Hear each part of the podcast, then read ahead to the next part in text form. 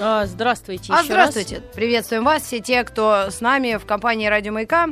Э, Митрофана Маргарита Михайловна и... Я Голубкин Мария Андреевна. Мария Андреевна Светлана нас... Юрьевна Трусенкова, он сидит. Да, и у нас в гостях Ирина Петровна Гамула. Ирина Петровна, Uh, у нас, uh, да, она у нас ответственный человек, заместитель генерального директора, главный хранитель театрального музея имени Бахрушина. АА Бахрушина причем. И сегодня тема нашего общения и разговора Сергей Дягилев. Мы вчера пугали наших слушателей, что не избежать им этой да, фигуры. У нас в гостях вчера был Андрей Слиепа, и э, вчера был, был день памяти э, Сергея Павловича Дягилева. Мы, естественно, вспомнили о нем и решили, что в нашей рубрике 23 февраля мы должны немедленно помянуть это все. И вы знаете, э, рассудите нас сразу же. У нас какие-то странные э, распечатки. Я утверждаю второй день, что он в Перми родился, и памятник ему стоит там. А оказывается, он родился в неких селищах Новгородской губернии. Это совсем разные города. Нет, конечно, родился он в Новгородской губернии. Вот в Перми э, находилось родовое гнездо э, Дягилевых, э, дом такой замечательный, прекрасный дом в архитектурный стиль классицизм, построенный еще дедом, построен известным архитектором, к сожалению, сейчас вот фамилию архитектора я не могу вспомнить. Угу. И там гимназия, которая сейчас носит имя Дягилева. То есть там музей да, есть... музей, конечно, музей. И э, вот те, кто побывают в Перми, я всем советую сходить, mm-hmm. посетить этот музей. Там я... оригиналы. Да, там очень интересные коллекции, э, в общем, дары со всего мира. Это, конечно, э, замечательный музей. Я думаю, вот э, музей, который может гордиться своими фондами, несмотря на то, что он такой достаточно еще молодой. Вот. А в Москве вот от Дягилевское какое-нибудь... Э, ну, ну скажем так, наследие. что Дягилевское наследие судьба э, того, что создавал Дягилев, он же был э, человеком необыкновенным, потому что э, э, вот, казалось бы, через его руки проходили огромные суммы, он же все время что-то делал, творил, создавал. Он, э, начиная с самого начала своей деятельности, это и журнал «Мир искусства», который издавался, требовал больших денежных вливаний. Откуда эти деньги были? Э, все, он находил спонсоров. То Это есть он был первым продюсером, да. как мы его назовем? Он, я бы сказала, что у него были способности невероятные в этом. Он все время находил, да, какие-то деньги. Но умер он в нищете, даже за его похороны заплатили друзья. Кстати, как Шанель, по-моему, принимал участие. Да, и Ну, это мы к этому еще обязательно вернем. Да. Просто вот, э, а вообще семья была богатая или как, как э, это семья, по тем меркам? Я думаю, что семья была не такая, не, не богатая, просто, конечно, состоятельная, потому что Э, отец его был военным. Э, потом они переехали в Петербург. Он же учился в Петербурге э, и закончил юридическое отделение. Он угу. юрист по образованию. Это ему пригодилось в жизни, хотя он и никогда не работал юристом. Вот.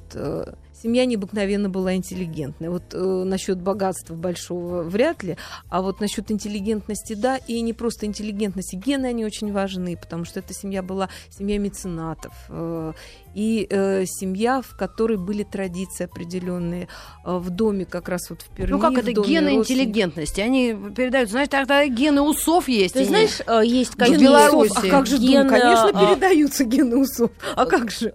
Как, как, как альтруизма есть. Это ученые доказали, что существует ген альтруизма. Может, гены интеллигентности тоже существуют? Нет, подождите, если твоя семья жила в достатке веками, то, наверное, альтруизм должен откуда-то взяться. А если ты гвозди калом перемешанный ешь, наверное, ты будешь злиться еще в 10 поколений вперед. Нет, оказывается, нет, совершенно просто существует ген альтруизма, совершенно не зависящий от материального достатка. Ну, я в это не а, верю. ну, мы говорили про Дегилева и Мне про кажется, его это какая-то аномалия гальданская это получается.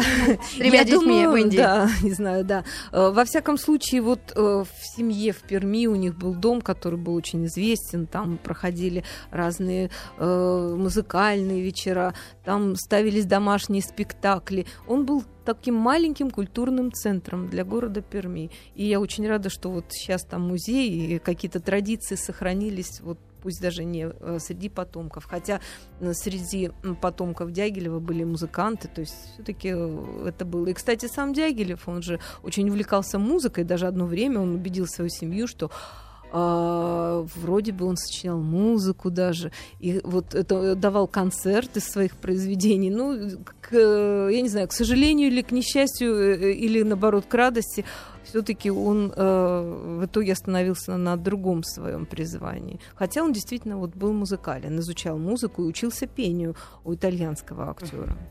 Ну, вот в данном э, случае Мария Андреевна, может быть, больше подробнее знает его биографию и mm. вот движение по странам. Mm. Мне очень в данном вопросе интересно вот что. Во-первых, э, в царской России э, в годы, да, mm-hmm. которые как раз и Дягилев жил, и потом эмигрировал, соответственно, уехал, да, он? Или еще тогда... Нет, он в Нет, каком году ну, уехал? он уехал, э, вернее, он даже не уезжал специально. А он просто поехал? Он уезжал э, со своими русскими сезонами. Он, в 2014 году он приезжал в Россию.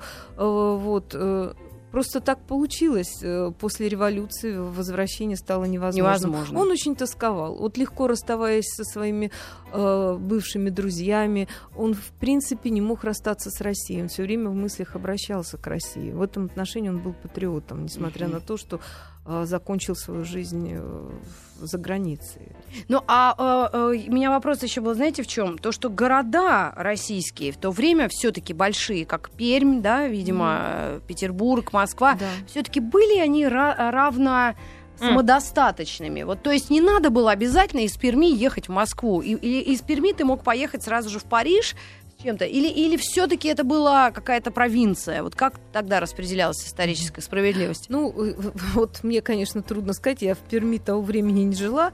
Могу вам сказать только одно, что вот э, люди, некоторые люди говорят о том, что вот сейчас мы живем в маленьком городке, вот у нас нет ничего, никакой возможности там жить. А, я э, случайно оказалась в небольшом городке Мышкине. Уж, казалось бы, глубокая провинция. Это даже не столица и не районный центр. Маленький городок. Но, но тем не менее, там несколько своих театров там несколько музеев. Люди сами создают свою интересную жизнь. Это очень приятный, симпатичный город, куда интересно приезжать. Я думаю, что и э, в дореволюционной России было это. И хотя бы вот то, что в, э, доме Дягилев, Дягилевых в Перми собирались очень интересные люди, они давали концерты, ставили спектакли, это уже говорит о многом, что там была определенная культурная жизнь. И э, я думаю, что такое было во многих городах. Не обязательно для этого было посещать Россию. Хотя, кстати, сказать, Добужинский в воспоминаниях своих пишет о том, как вот он э, приехал в э, Москву, как она поразила, и он приехал зимой, как было прекрасно э, чисто художественное такое описание. Потом он едет в Ростов-на-Дону и пишет, что это такой скучный городок.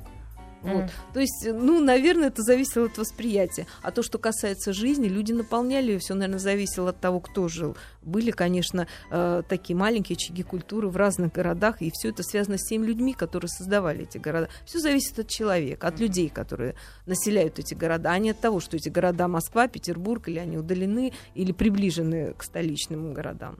Я думаю, от этого. Mm. И так, возвращаемся все-таки к Сергею Павловичу Дягилеву. Да-да. Итак, в 1907 году, в 1907 году Сергей Павлович отправился вместе с композиторами нашими э, разными, римский Корсаков, там был Рахманинов, Федор Иванович Шаляпин, кстати, там был, да? Ну, Они не отправились. Такой, чтобы композитор. Он певец. Мы, ты же, мы, мы же знаем, кто такой Федор Иванович. Ну, естественно. Да. Ну, Шаляпин это, э, 2000, скорее, 1908 год, когда привез он оперу, потому что все-таки когда... Э, Началось с музыкальных да, спектаклей. В 2008 да? а, Как вся эта ой, 1908, да. действительно. Как Дягилев стал тем, кем мы его теперь знаем? Э, все шло к этому э, издалека, можно так сказать, потому что сначала у него все-таки был скорее интерес художникам. И он этот интерес остался всю жизнь, потому что э, в русских сезонах над спектаклями работали известнейшие наши художники, э, в основном, конечно, мир искусники, но э, позднее он стал привлекать, начиная где-то уже с десятых, одиннадцатых годов, вот он начинает привлекать постепенно круг европейских художников, которые mm. работают с ним, и можно назвать очень звездные имена Матис, Пикассо, mm-hmm. Коко Шанель всем, наверное, они известны. Вот. Э, и э, действительно открывает этих художников совершенно неожиданной стороны.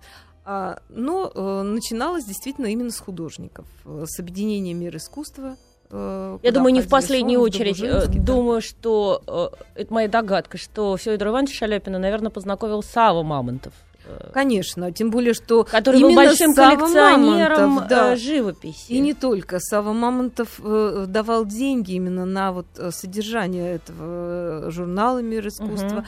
Мгм. И после, А, после его простите, ареста да, возникла Сава проблема. Мамонтов да. это для тех, для моск- москвичей и гостей Мгм. столицы особняк. Мы не раз повторяли это с Маргаритой Михайловной. М. Описан в романе Булгакова «Мастер Маргарита». В нем живет Маргарита. Это э, вот в готическом стиле особняк на улице, как улица называется? Где Я- Спиридонский переулок, ну ты знаешь. Там, Да? где дом архитектора сейчас? Или что? Нет, там дом приемов э, МИДа.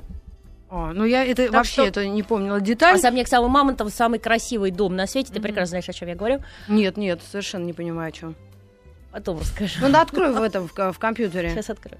Вот, и э, возвращаясь опять к. Саве Мамонтову, да, у которого был роскошный лучший дом в Москве такой, да. Да, ну это известный был Там меценат, собирались покровитель искусств, да. Он очень, конечно, много сделал для культуры, и вот эта трагичная история с э, его арестом, это, конечно, был удар и для Дягилева, Ага. которого с ним связывали э, с- большая дружба, уважение, и, конечно же, вот э, субсидия на содержание журнала. Он и Тенишева содержали этот Мгм. журнал, и после ареста э, Мамонтова Мгм. встал вопрос. э, А в каком году? Тенишева тоже. Э, это э, Ну, примерно, там, пятый, седьмой. Нет, нет, нет. э, В четвертом году э, журнал уже окончательно прекратил свое существование. Он потом возрождался, но уже без э, Дягилева. То есть где-то это, ну, вот что-то я даже сейчас... Ну, прим- ну, понятно, Ну, с начало- 98 по начало 4, века, но да, там где-то да. вот в этом Где-то самом, вот, да, на вот, стыке. М, Да, в этот период. И э, спас положение Серов. То есть Тенишева тоже, у нее возник конфликт э, с Дягилевым из-за того, что он давал работу Бенуа, она хотела, чтобы Рейрих возглавлял этот журнал, то есть там были свои, а, конечно. свои какие-то склоки. Да, да. И именно поэтому э, встал вопрос о том, что журнал придется закрыть. Спас положение Серов, он писал портрет великого государя. И, пользуясь случаем, вот рассказал о том, что есть такой замечательный журнал, не хватает денег, и э, были выделены деньги из казны на э, Ну, и вот журнал. из этих же э, лет примерно, вот я вижу здесь э, такие да, события. два года, значит, где-то две- э, 1902 год, где-то вот эти проблемы, да. А вот в 905-м прошла историко-художественная выставка. Видимо, Дягилев принимал в ней участие русских портретов в Петербурге. И я уверена, что в 906 году та выставка русского искусства в осеннем салоне в Париже была вообще, наверное, э, сверх хитом сезона, поскольку в нем участвовали в этом э, вернисаже, да, в этой выставке э, Бенуа, Грабарь, Кузнецова, Малявин, Репин. Э, в картины были произведения Малявина, Ма- Репина, Серова и Явленского. То есть это такие Мгм. имена, которые даже, даже я знаю. Да, естественно. В общем-то, мы их и знаем, потому что это, в общем, художники, которых не то что открыл, может быть, они, конечно, и э, стали известны и сами по себе, но он объединил их. Вот это вот э, объединение мир искусства, э, это как раз было объединение молодых, талантливых художников такой новой волны, которых э, и э, нашел и объединил Дягилев. Он умел искать таланты, он умел распознавать этот талант в людях и давать э, э, таланту дорогу. Благодаря ему, конечно, многие э, нашли вот свой путь. Особенно это потом сказалось при организации русских сезонов, когда буквально из ничего создавались э, и- имена, которые, ну, наверное, бы никогда не прозвучали, если бы не Дягилев, конечно. Вы имеете в виду вот Вот. эти художники, Васнецов, Бенуа, те, которые делали Нет, ну, декорации я думаю, что всякие? Васнецов, конечно, нет. Васнецов А вот состоялся бы и сам по себе, его знали, конечно, любили. То, что, э, Запад может узнал. быть, да.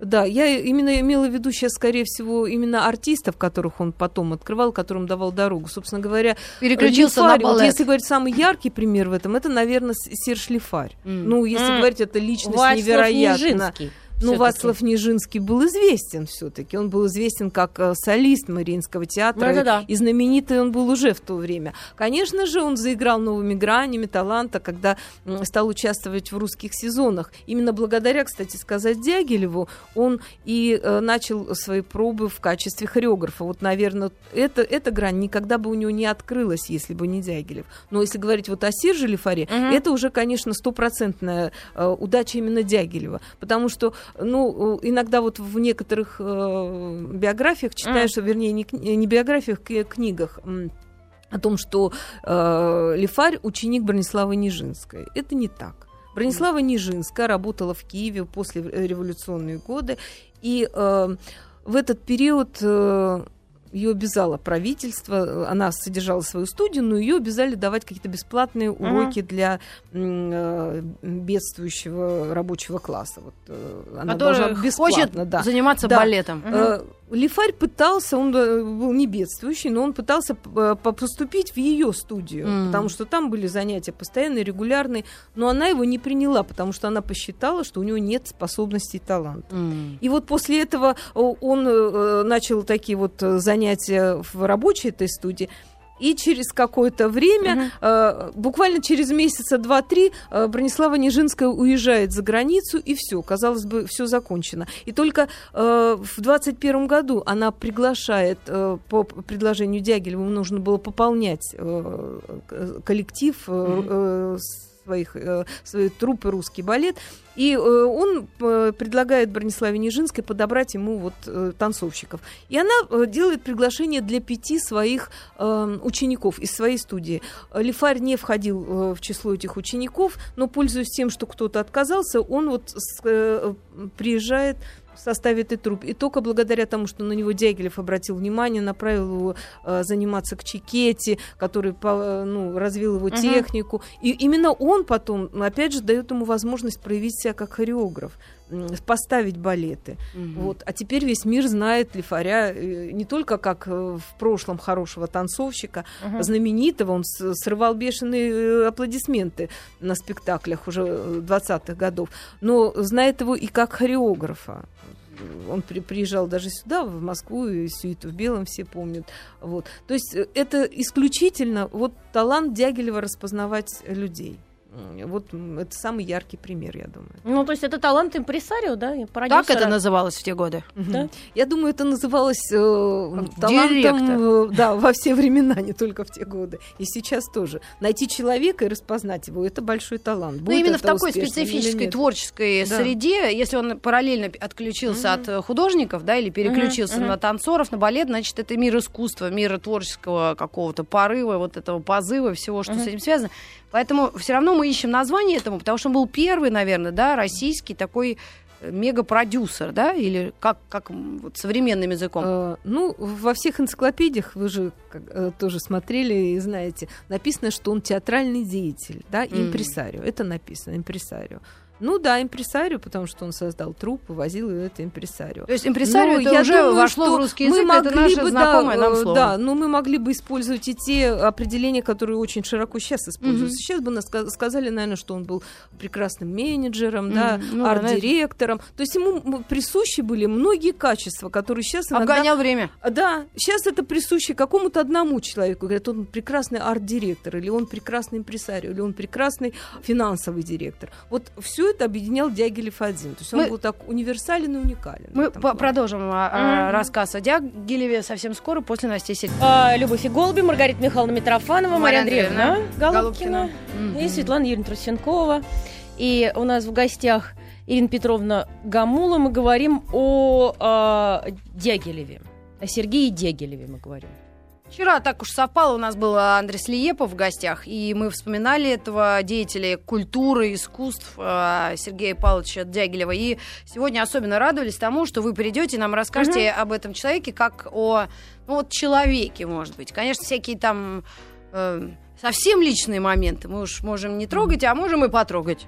Вот сейчас за, за, за, кадром мы говорили, и я считаю, очень смешная была беседа. Насчет когда э, Маргарита Михайловна, да, говорит, ну вот когда, сколько лет Дягилев был, когда он умер? Я говорю, ну родился в 72-м, умер в 29-м. Я говорю, ну, ну говорит, 57. Ну, а может, и хорошо, что, говорит, уехал он, вот остался в Венеции, хоть трубочек поел. Сталина не видел вблизи. Да, на что Ирина Петровна говорит, не поел он трубочек, у него диабет был сахарный. Да, просто в Италии есть, в Венеции особенно, вот эти трубочки, это невозможно. Если кто-то когда-нибудь в жизни попробует эту трубочку, это такие, какая-то вафельная, скрученная из такого теста масляного, ну, вкусного, песочного, какого-то тягучего. И внутри это взбитый крем а, крем свежий из чего-то, ну, ну это не передать, это специальные какие-то То есть как эти можно трубочки. с сахаром, ты хочешь сказать, как мучился человек? Сергей Павлович Дягилев, думаю, приехав он... с сахарным диабетом в Венецию. Ну, если у него был такой характер, ну да, он мог съесть трубочку и умереть. И умер. Конечно. А так и было. На самом деле он, вот э, и беда была Сергея Павловича, что он себя не умел беречь. Молодец. И несмотря на то, что неоднократно врач его призывал э, соблюдать диету, э, нанять медсестру, и несмотря Мгм. на то, что ему очень часто плохо э, случалось там в- во время его путешествий, поездок, именно связано это с его болезнью, он никогда на это не обращал внимания. Он жил полной жизнью. И э, вот, конечно же, это привело к тому, что, может быть, он ушел раньше, чем мог бы уйти. А с другой стороны, кто его знает, может быть, э, это и не так. Может быть, он прожил бы ровно столько, даже если бы себя берег. Это, ну, как бы, мне кажется, не всегда зависит от нас и не всегда зависит от того, что мы соблюдаем диеты и живем так. Поэтому он жил полной жизнью, он любил эту жизнь, он умел э, наслаждаться этой жизнью. А, И э, вот в последние годы он увлекся э, больше, чем балетом. Он немножко уходит от балета, как-то вот теряет к нему такой интерес, занимается коллекционированием книг. Он, кстати, потом эту коллекцию э, оставит наследство Сержу Лифарю. Там него очень ре- редкие именно экземпляры, и пушкинские издания. То есть вот это была его страсть в последние годы жизни. Ну, а в принципе, как вот э, человеческое, где он жил, что он так как-то вот его, ну личная жизнь можно частично, да, там Ну, предполагать. да- давайте все-таки замахнемся на личную жизнь чуть-чуть, да, поскольку, поскольку он э, не был никогда женат. М. Женщины, кстати сказать, его обожали. Он был Обожали. очаровательный. У меня Обожали, подружка знаете, на Наташка самом деле, влюблена да. была в него. На самом Мгм. деле, вот э, когда он работал еще в дирекции императорских Мгм. театров, чиновником по особым поручениям, это была недолгая э, его работа, где-то два года. Он еще занимался редактированием ежегодника императорских театров. И вот он приходил очень часто в театр на спектакли, на репетиции, в ложе сидел. И э, балерины его очень любили. Вообще его любили женщины. Он был э, красив, импозантен. А Вот. И несмотря на то, что он носил мундир, э, должен был по должности носить мундир, а он всегда во фраке, мы его помним на всех Да, на всех почти фотографиях и э, картинах. да. А тут он должен был мундир одевать. Но он носил такой женский бинокль перламутровый на Мгм. длинной ножке. Это тоже придавало какой-то вот изюминку ему. Вот. И он приходил в ложу, его звали Шиншила из-за того, что у него была такая белая прядь. А, ну и на французский манер Шиншиля его звали, вот Шиншиля. И вот Ну, Видимо, а, носок был роскошен. Да, и Кшесинская, которая вот танцевала там на сцене, видя его в ложе, она начинала напевать э, о том, что вот э, Шиншиля, к сожалению, стихи на- наизусть не помню, Мгм. смысл такой, что вот в ложе Шиншиля, и она боится сбиться с такта. И э, Мгм. другие балерины начинали э, ей подпевать. В общем, к нему было такое всегда очень теплое отношение. Вообще, Кшесинская очень хорошо к нему относилась, это была такая дружеская, у них долгое время такая дружеская хорошая связь. А, Именно она по- способствовала тому, что император пообещал дать деньги на э, русские сезоны э, и балетные, и на то, что э, будут репетиции в Эрмитаже. Ну, позднее она поссорилась, в общем, она была дама такая темпераментная, она поругалась э, с Дягилевым, и все это закончилось. Репетиции отменили, деньги М. не дали, и пришлось искать другие доходы. А скажите, да. все вот эти люди, о которых мы говорим, это свет, да, и балерины, и театралы, и художники, и меценаты, это все дворяне, я так понимаю. Все остальные э, сеном питались в, этом, Я не думаю, дни. что там были все дворяне. Не там, или кто, или конечно, наоборот. да. Вот как, как вот именно э, перед революцией, перед Второй Мгм. мировой войной все это распределялось. И Дягилев вообще внимание обращал на ту страну, которую он потом так скучал по ней? Или обращал особо нет? внимание, и по России он очень тосковал. Но да, но тосковать конечно, это да. полбеды, а он же видел, что происходит в этой стране. Да. Вот это власть Ну, вы императора. знаете, вот э, это- на самом деле, э, вот мы сейчас иногда даже не знаем, что происходит в дружественной нам стране, которая по соседству находилась, да, и мы слышим, хотя у нас больше возможностей услышать, что происходит, мы слышим разные отклики и с той, и с другой стороны, Мгм. и все они противоречивые, мы не знаем, что же на самом деле. Ну, от- отклики от людей, которых мы знаем, да, они нам звонят, у нас есть другие средства коммуникации. Ну да. Вы же понимаете, что в то время всего этого не было. И поэтому э, представлять, что конкретно происходит в России, вряд ли он э, мог в полной... Нет, когда он был да. еще в России, до Да. его прям отъезда, он же видел, э, какова ситуация на улицах, или он просто абстрагировался от этого. Я не собираюсь из него делать там э, какого-то человека в пенсне. какую революцию революцию 1905 Ну года. и это, да. он же, они же все видели, они люди умные. Я думаю, что да. Но Просто же остались ли помним, что какие-то на эту революцию, в общем-то, отреагировала и труппа Мариинского театра. Это труппа императорских театров. Ну да. И все равно там были революционные настроения, что, в общем-то, привело к каким-то значительным трагедиям Мгм. а, среди э, как бы, э, участников э, труппы.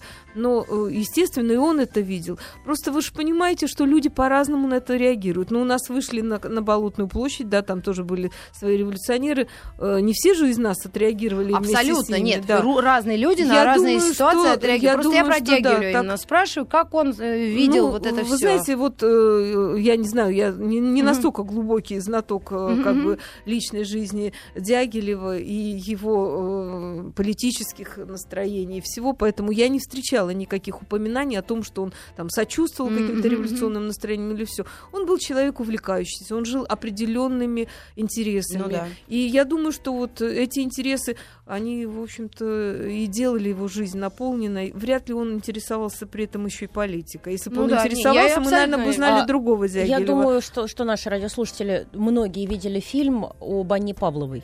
Да, помните? Ну Что? да, конечно. А что вы А так? что, не очень? А, э, Я не ну, видела. Я думаю, что вот э, э, вы имеете фильм «Латяну», да? Да, в котором, в общем, Фильм так или «Латян». иначе существует и да, образ там, Дягилева. конечно, есть и образ это Дягилева, такое. там, Я не смотрела, честно, а, там и есть образ Анны Павловой и Мгм. многих других, и Нижинского там Крапивин Да. играл, насколько я помню, тоже Мгм. балетный танцовщик. Вот. э, И э, Ну, для широкой- он красивый, конечно, фильм, и Латян, он талантливый человек. Я просто, в виду- конечно, там много а, такого, что не совсем Ну, просто соответствует. Такой он немножко гламурный получился, на мой взгляд. Я просто говорю не о качестве фильма, а о том, что многие, э, не, не все же знают, кто такой Сергей Дягилев в действительности, да. Но фильм наверняка об Анне Павловой смотрели и знают, кто такая Анна Павлова, что это наша великая русская балерина, которую, в общем-то, и, и создал Дягилев, да. Он был не только импресарио, я думаю, что в большой степени он был режиссер. Тогда эта профессия была еще начинающаяся. Константин Сергеевич Станиславский это, в общем, первый, так по большому счету, русский режиссер, который начал работать особенно с артистами. И а, Дягилев, а, вы сказали, что Вацлав Нижинский был и без эм, Дягилева солистом э, Маринки, но и Федор Иванович Шаляпин без Савы Мамонтова тоже был солистом. Однако э, сформировать артиста, открыть в нем его какие-то необыкновенные стороны и объяснить ему, э, как говорится, музыку словами, да, то, что сделал Дягилев, он нашел для послеполуденного сна Фавна э, спектакль, который был э, просто прорывом э, в тот момент какого- какой-то эротики, да, он нашел пластику вместе, объясняя Нижинскому Вацлаву, который, в общем, был довольно ну, простой человек, из очень простой семьи, объясняя ему, э, показывая греческие вазы, он его возил в музей в Афины, показывал ему пластику, да, помнишь, Светлана Юрьевна, вчера об этом говорили. Вот, я такой заход делаю к, к Вацлаву Нижинскому, потому что он очень с ним был сильно связан. Говорить о личной жизни э, Дягилева, и думаю, до конца дней он его не простил. Э, Не простил, да, но для него это было, конечно, предательство, хотя у них уже отношения были достаточно такими прохладными в этот период. Но между тем, вы А, понимаете, э, что... это что? э, Мы, э, мы же э, не сказали об этом. да. вот что? Дело в том, Что за отношения были у них, как они друг друга Ну, нашли? Вы знаете, как они друг друга нашли, это я не знаю, э, как они друг друга нашли. Вот, и не хотелось бы мне очень э, как бы говорить об этом, потому что личная жизнь каждого человека для Ну. Меня это что-то такое достаточно закрытое. И тем более э, человека, который настолько много сделал для Я как России, раз не да. о гомосексуализме. Да. Я говорю о творческом союзе, что значительно Да. важнее. А союз, да, потому что вот именно благодаря тому, что он подобрал очень удачно состав вот этих первых русских сезонов, именно благодаря этому эти сезоны стали успешными. Потому что не будь вот э, не такой будь Вацлава. ударной... Я- я- я- И Вацлава, конечно Вернусь, же, не будь да. Вацлава, потому что мы вчера Да. как раз говорили а, и о Вацлаве, конечно, надо обязательно сказать в, в Да. смысле Дягилева, потому что они оказали друг на друга совершенно удивительное Совершенно, влияние. конечно, да. Вацлав был настолько красив, да, он был как статуэтка. Он, э, он был артистом балета, значит, э, сначала Мариинского театра, потом э, русских сезонов у Сергея Дягилева. Он был настолько красив, что он вдохновлял Дягилева именно своей пластикой кошачьей какой-то, потрясающей. И они оказали друг на друга необыкновенное влияние. И это была любовь не в смысле какой-то пошлости, а любовь человеческая. И Вацлав женился. Вот и об этом предательстве мы и говорим. Он Ну, женился. А что же он дело женился-то? даже, де- дело даже И не- бросил Сергей Павлович. Да нет, дело даже не в том, что Королёва. он женился. Вы понимаете, там была очень, э, конечно, ситуация, э, наверное, такая не совсем приятная. Потому что Рамула э, Пульская, которая пришла к Дягилеву и сказала, что она хотела бы изучать э, танец именно в Мгм. такой блистательной Да-да-да-да-да. труппе. Мгм. Она делала все для того, чтобы показать, что она э, не увлечена Нижинским, что Мгм. он не интересен ей, потому что Вацлав, конечно же, пользовался огромной любовью э, у всех, кто его видел. Э, Ну, красивый, помимо того, что бог. он был э, интересный такой и пластичный, помимо этого у него была невероятная элевация. То есть вот э, одно из первых воспоминаний именно о Вацлаве балерина, которую он видел, видела его, это то, что он подпрыгнул, и он завис Летит. в воздухе. Он завис в воздухе. Это редкое качество. И вот, конечно же, как танцовщик он был невероятно интересен. И э, вот, конечно, Рамула в него влюбилась. Но Мгм. дело в том, что она понимала, что э, Дягилев его не отпустит, и поэтому она делала все для того, чтобы тот э, был успокоен и думал, что И она таки его увела. И, И, во, время, смешное, во да. время поездки на корабле, Мгм. потому что Дягилев боялся морских путешествий, он не поехал с ними в Южную Америку. Вот это все и случилось. То есть буквально садился э, Нижинский одним человеком, а вышел он практически уже мужем Рамулы э, Пульской, Мерзавка. Рамулы Нижинской. И с- она записала- написала, кстати, совершенно замечательные мемуары, очень честные, э, мне так кажется. Он Это жена Нижинского-то? Да. Да. А не просто увела его, как бы, да, за- забрала и стала женой, а она еще и убедила Вацлава, что он сам прекрасный хореограф и постановщик, и что без всякого Дягилева он сам все сделает и сочинит. Ну, постановка Тиля Уллиншпигеля, Мгм. это уже более... Он, кстати, все равно работал с Дягилевым. Дягилев, несмотря на этот разрыв и на то, что он сначала не продлил с ним контракт, все-таки возвращался и приглашал время от времени Нижинского. И Вот э, одна из постановок, это в Америке, он поставил Мгм. Тиля Уллиншпигеля, она была неудачной. Ну Вот, поэтому все-таки, наверное, гений Дягилева его вдохновлял. Это Мгм. было. Ну, хотя, э, кто знает, все-таки, конечно... Нет, э, я думаю, что, может быть, Нижинский не пробовал бы себя как хореограф. все-таки в этом ему помог. И, кстати, если мы говорим вот о личной жизни, вот такая интересная, в общем-то, деталь. Э, Последние годы жизни Дягилев э, был очень дружен. Последний год он путешествовал много по Швейцарии, Германии с Марчевским, ко- композитор, которого Мгм, он тоже хотел ставить, музыка которого уже начинала набирать обороты, его Мгм. сравнивали со Стравинским. Он потом позднее, Марчевский, женится в 1936 году на дочке Нижинского Кири. М. Да, то есть вот э, Круг замкнулся. замкнулся. Вот такие интересные бывают совпадения в этом а, мире. Ну, вот, э, Однако, ж, однако ж. Дягилев. Сложная личность. Да, ну и, наверное, мы хотели бы все-таки музыкальное какое-то сопровождение после небольшой рекламы на маяке э, включить. Это, наверное, будет... э, Вчера мы вспоминали «Весну священную», которая почему-то неудачно была. Ну, вы знаете, нет, это, не, это не, неверно, неверно так говорить, потому что э, э, поскольку труппа Дягилева, она много гастролировала, можно говорить о том, что, э, да, первое выступление это было, конечно, такой скандал. И не совсем провал, потому что писали по-разному, так же, как и послеполуденный отдых фауна. Он вызвал противоречивые мнения, многие писали об отвратительной фигуре, и в вас, и в профиль. Мгм. Вацлава. Да, А Вацлава. Потом поговорим А- про Родена. А Роден написал о том, что это просто что-то вот супер. И многие Да. потом, да, ну еще. Да. Не, мы, эм, и да, Да. извините, вот я о жареном как Давайте, бы, да, потому давайте. что вы говорите, мы не будем об этом говорить, а я настаиваю. Мы говорим о нетрадиционной ориентации, и Мгм. я говорю э, там, э, как мы предполагали, и предполагали некоторые современники, потому что никто свечку не держал, и Вацлава Нижинского, и Сергея Дягилева. И вы знаете, я почему говорю, что это другое было время, другое как бы отношений, другие взаимоотношения. Это было основано не на э, сексе, пардон, а на любви и эротике. То есть это не важнее было творчество у этих людей. И они друг друга, скажем так, э, как-то стимулировали, и э, э, они влюблялись э, в, в то, что они делают. Друг в друга вот таким образом. То есть это не просто были, какие-то да, животные. это были не просто, это были творческие союзы, Да. не, не просто, то есть э, люди жили ради секса, они э, Да вообще про жили это. просто совершенно иной жизнью. Вот Поэтому... я сейчас, наверное, у меня, у меня Кондрати хватит. Чего? Знаете, вы о высоком, о, о жизни, о любви, смерти. А я, по-моему, в дурацкой Икее выбрала не того цвета стол. Я ребенка, мне вот сейчас смс пришла кровавая, говорят, Нормально? у вас... Кстати, я на секунду смотрю, а стол голубой, я вот, видимо, к разговору о голубых Да. ужаснулась. Как голубой? А я покупала белый. Ужас, мне аж кровь прилила в это. Представляете, этот ужас еще и возвращать Вот, э, обратно. Маргарита Михайловна, обладая высоким эстетическим вкусом, не хочет голубой стол. Нет, Ну, такой хороший цвет. какой кошмар. Друзья, еще о вкусе. Да. Как можно слушать нормальному человеку, ну, совсем нормально, обыкновенному, Стравинского? Объясните мне. Вот давайте послушаем. Ну, на самом фоном. деле, вот мне, например, очень нравится музыка Стравинского. А ну-ка, а вот почему Хотя же... я понимаю, Да. что в то время, э, наверное, такая музыка вызвала шок. И особенно в сопровождении танца. Кстати, не, понял, не поняли не только зрители, которые пришли эту музыку и не приняли. Говорят, четыре Но сами- спектакля всего были. И сами актеры, они, во-первых, это было ужасно трудно станцевать. Им приходилось все время считать в голове и считать очень сложный ритм, высчитывать Мгм. для того, чтобы попасть.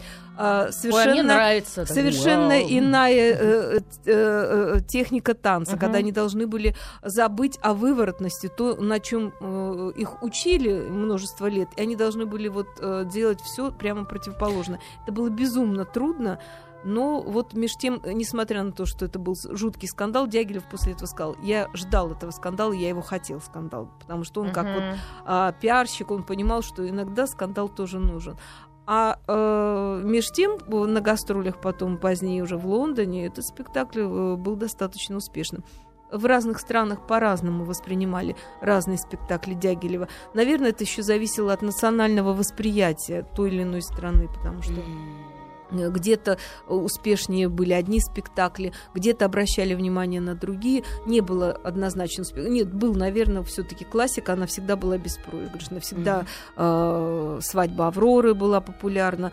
В общем, всегда хорошо принимали Петрушку, Жар птицу. И, Кстати сказать, это был э, удивительный успех не только э, балета как такового Мгм. и танца, потому что это оказало невероятное влияние на развитие моды, потому что как только э, был спектакль Шахерезада прошел, А, да. Мгм. Тут же появился бум настоящий э, вот на э, те костюмы, которые Бакст. Вдруг появились восточные халаты среди э, у- э, домашних одежд, и даже не только домашних, э, выходных. Мода появилась на низенькие диванчики восточные. Есть даже пуфики. Обувь, э, которая Обувь называется мюли. Это такие Это ну-ка объясните, э, с пожалуйста. открытым задником, остроносенькие, А, с, вот э, такие шлепки. Турецкие, типа того. Аля мюли, Мгм. да, я сама недавно узнала, с ума не сошла. Да, это, конечно, все очень хорошо, но давайте отрывок чуть-чуть громче. Вот что это такое? Это Стравинский и «Весна священная». Мгм. Как такое ощущение, что оркестр настраивается. Знаете, раньше перед... Да, да, да. Да, да, молодец. Ну, на самом деле, вот мне кажется, что э, вот на идею спектакля эта музыка легла просто фантастически. И, э, конечно же, а, эскизы Ре- Рериха, декорации Рериха, они э, просто вот э, это что-то ну невероятное, такое вот э, сразу погружение шло в, в какое-то вот историческое прошлое. И в данном отношении вот эта музыка, иногда звучащая почти как какофония, Мгм. она вот э, соответствовала да, соответствовала этим вот э, мыслям о вот этих языческих обрядах, да, э, с- рождала внутри тебя какие-то отклики, потому что Вот на эти отклик у безумные ритмы я что-то внутри. пошел, Да. что э, жизнь, мир начинается из хаоса, да? Ага. Поэтому, если говорить о какофонии в начале, да, чтобы это выстроилось в какую-то точную гармоничную такую схему, да, надо начинать с вот... Да, дела. А? Друзья, у нас ответственный момент под музыку Стравинского. Наша гостья, не, ну, можно не включать, подожди одну секунду, а, должна нам подарить книгу. А, да, конец фильма? Господи. Так вот, а, а, наша гостья, заместитель генерального директора и главный хранитель театрального музея имени Бахрушина Ирина Петровна дарит Марии Андреевне великолепный набор А, книг. а Маргарите Михайловне уже подарила. Мне уже подарили, я вчера перехватила гонца. А, Во-первых, а, книга о Шаляпине. О, Восхитительное спасибо издание с картинками. И главное, что там приложен диск. Диск с песнями так Я называемого могу Шаляпина. э, слушать э, песни Как Федора Бродскому Ивановича. говорили на суде, и вы пишете так называемые стихи, Мгм. он говорит, а почему вы называете мои стихи так называемые? В общем, собственно, так называемые песни Ну, Шаляпина сейчас будут. Они не так называемые, но на этом диске действительно можно его поставить дома, послушать э, голос Шаляпина. И посмотреть. Вот книга действительно очень интересная. Здесь очень много эскизов костюмов, декораций, вообще просто портретов, фотографий Шаляпина. То есть такая вот не просто книга, а книга-альбом. Да, это великолепный подарок. Просто на... даже Спасибо интересно большое. рассматривать. А Но вот это, еще что за издание? Это тоже очень интересное издание нашего музея, называется «Артисты балета рассказывают». А, у у нас а это что такое? на протяжении... А, там, не знаешь, они там они за кулисами, в, в кулисе. Там А расскажут это не когда-нибудь, совсем что так. случилось с Большом? Э, Я думаю, они уже успели рассказать, просто не вошло в книгу. Книга посвящена десятилетию вечеров общества любителей большого балета в нашем музее. Каждый месяц проходят э, вечера, встречи с известными нашими танцовщиками. И вот э, к десятилетию этого общества мы выпустили такой вот сборник по самым интересным э, вечерам. Просто не все записи существовали, поэтому не потому, что мы их сами выдирали. Мы выбрали все. Все вечера, которые записи мы Мгм. нашли у себя за это время. И э, единственное, мы их немножечко сок- сократили, не отредактировали. Мы специально э, взяли за основу то, что текст не редактируется, чтобы сохранить вот э, особенности какой-то разговорной речи. Это вот такое вот издание. И тут э, и молодые наши актеры, которые первыми тогда еще приходили, потом становились маститами. То есть они взрослели вместе с нашими вечерами и матерели, да, вместе с ними. Ну, тоже сопровождено все это большим количеством фотографий. Мгм, Это очень Э, Вот, то есть это тоже... Потому что обычно физики шутят, знаете, химики э, отзываются. Есть такие издания очень Да, забавные. да, а здесь конечно. артисты А балета... здесь они просто С ними рассказывают. же вообще да. никто не общается. Конечно, а Они здесь в своем кругу. Да, да, да, да. На самом деле, вот э, многие говорят о том, что артисту балета не ну- нужна голова. Нужна, потому что это очень ощутимо на сцене. И если у тебя нет в голове ничего... Ему мешает артисту балета, мы знаем, что Нет, плохому. э, Но, да, вы знаете, Ирина мы хотим вас еще раз пригласить в эфир, потому что время этого эфира катастрофически подходит к концу. По- про Бахрушина поговорить, пос- про самого мецената, человека, чей дом даже не снесли на Павелецком. Да, и вот одна из этих книг, это как раз книга, посвящена нашему дому, называется она «Алексей Бахрушин. Великое дело созидания к истории Версаля на зацепе». Версаль на зацепе, так называли Мгм. наш музей. Спасибо. Спасибо До новых большое. встреч.